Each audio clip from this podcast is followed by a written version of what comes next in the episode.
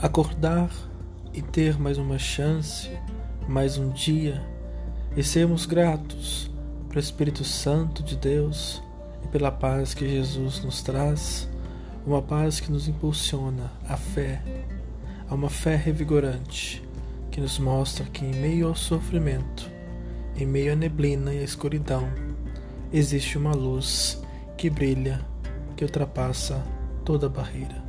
Jesus está conosco, assim como Maria. Que Deus vos abençoe.